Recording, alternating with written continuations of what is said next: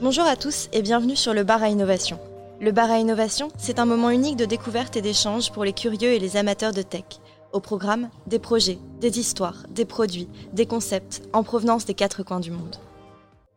Aujourd'hui sur le bar à innovation, on va en apprendre un peu plus sur l'histoire du casque audio.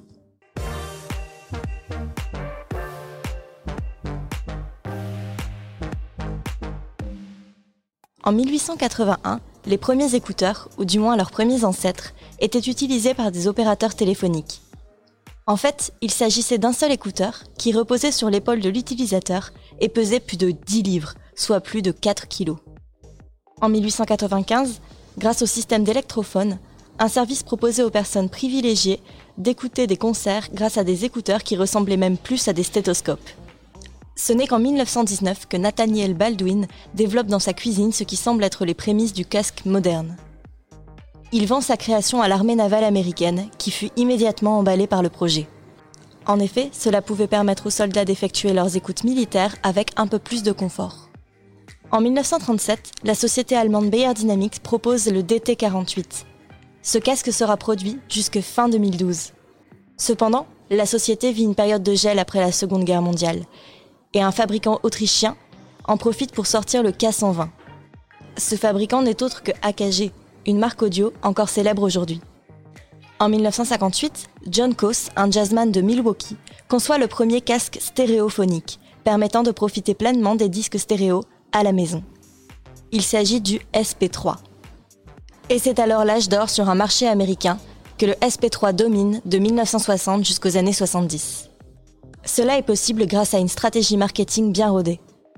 John Coase a su tirer avantage des célébrités populaires de l'époque en proposant par exemple à Tony Bennett, un célèbre jazzman, de tester son casque. La marque Coase est encore connue aujourd'hui. Jusque-là, le casque était principalement destiné à une utilisation sédentaire, mais c'était sans compter l'intervention de Sony. En 1979, la marque japonaise présente au monde le Walkman. Vendu avec un casque plus léger pour une écoute mobile de sa musique, le casque MDR 3L2, le baladeur Sony fait un carton. Le casque est plus léger et il délaisse le format circum auriculaire pour un format supra-auriculaire. En effet, le casque ne fait plus le tour de l'oreille, mais se pose dessus. En 1997, le MDR G61 est le premier casque tour de cou il est jugé plus élégant qu'un casque conventionnel et il a l'avantage de laisser les coupes de cheveux intactes. Une autre année qui a marqué l'histoire des casques audio est l'année 2000. Bose dévoile sa gamme Quiet Comfort, les premiers casques réellement anti-bruit. Un an plus tard, le premier iPod classique d'Apple est présenté comme une réelle alternative aux casques audio conventionnels. Le marché des casques audio menace de s'écrouler mais le casque audio commence alors à dépasser sa condition d'objet pratique pour devenir également un objet de mode.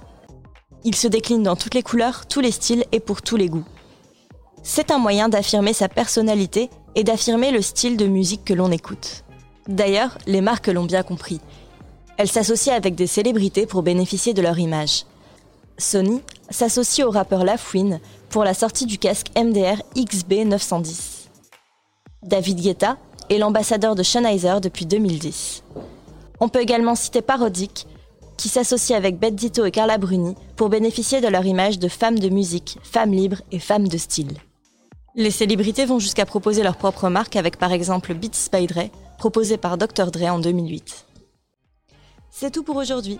Merci à tous d'avoir suivi ce podcast. Si vous voulez découvrir plus d'histoires sur l'innovation, n'hésitez pas à consulter nos autres podcasts ou à nous retrouver tous les lundis et jeudis soirs en direct sur Twitch, YouTube et Facebook. Et pour être au courant de toutes les actus, suivez-nous sur les réseaux sociaux que vous retrouverez dans la description de cette chaîne. À bientôt sur le bar à innovation.